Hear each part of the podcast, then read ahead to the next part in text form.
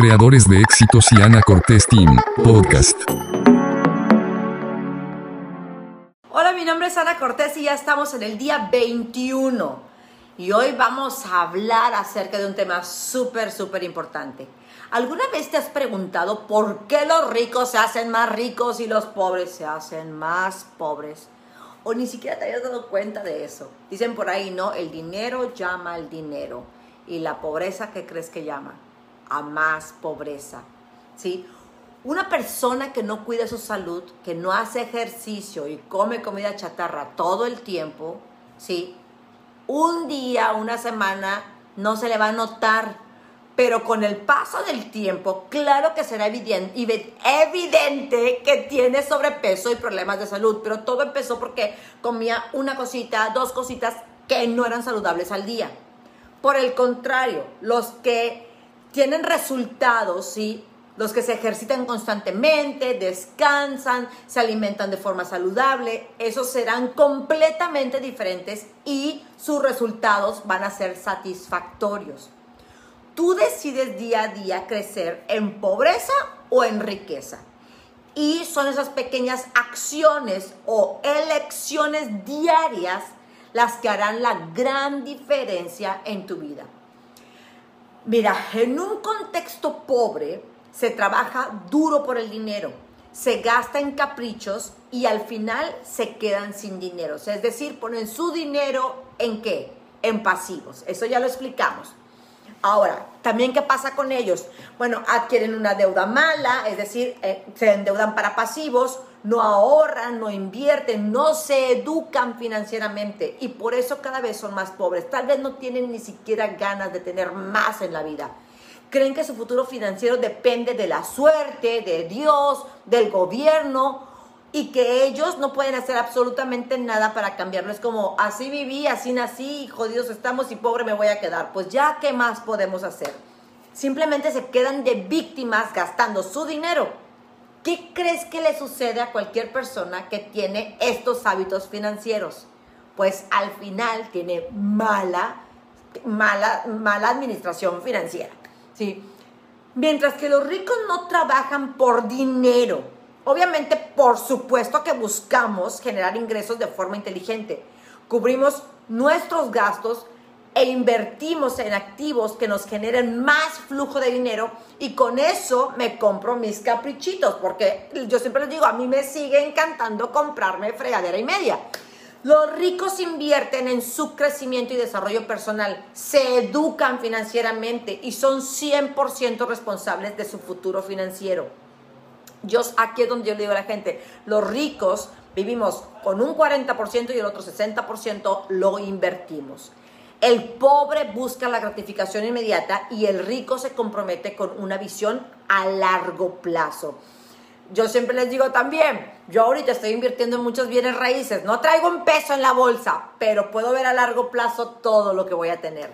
El pobre depende normalmente de una sola fuente de ingresos con un trabajo súper duro, mientras que el rico crea múltiples fuentes de ingresos con trabajo inteligente. Acuérdate, tenemos eh, ingresos lineales, ingresos de capital y ganancias residuales. La programación mental de los ricos y los pobres es completamente distinta. Por eso piensan y actúan de forma distinta. La riqueza y la pobreza son un estado mental. Ahora, quiero que te preguntes esto. ¿Qué acciones haces durante tu día a día que te llevan a crecer la pobreza en tu vida? y qué acciones realizas que te ayudan a crecer en riqueza en las distintas áreas de tu vida. Si sigues pensando y actuando como lo haces hoy, quiero que seas bien honesta contigo, conmigo. ¿Qué futuro visualizas para tu vida? ¿Te agrada o te gustaría cambiarlo?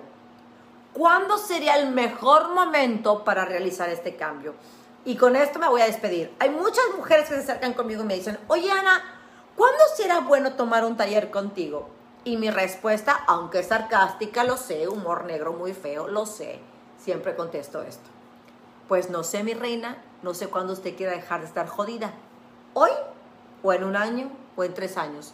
El problema es que hay un momento en que nos acostumbramos a tener ese estilo de vida. Sí.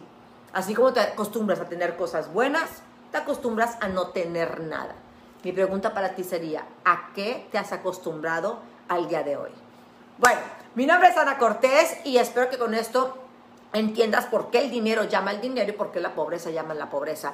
Y dicen por ahí, ¿no? Al que tiene se le dará más y al que no tiene, hasta lo que tiene se le va a quitar. Y esto habla de mentalidad de riqueza y mentalidad de pobreza. Espero que compartas este video con muchísimas personas y yo sé que este video no les va a gustar mucho a muchas porque les va a tronar, sobre todo las que todavía no tienen mucha madurez emocional, van a decir, no, pero ¿cómo no es cierto? Que no sé qué, que el gobierno, que los impuestos, que mi jefe, que... No, mi amor, no, no es así. ¿Sí? Cuando yo estaba sola con mis hijos recién nacidos y solamente me alcanzaba para comprarme 15 latas de atún y poder comerme una al día, yo tomé la decisión de que el único dinero que yo podía tocar que no fuera para vivir y para mis hijos era para educarme. Y eso hizo una gran diferencia en mi existencia. Les amo y espero que de verdad estén teniendo un despertar financiero. Soy Ana Cortés y espero que lo hayas disfrutado y si te ha gustado, déjame tu pulgar arriba y escríbeme un mensaje o un saludo. Te lo voy a agradecer.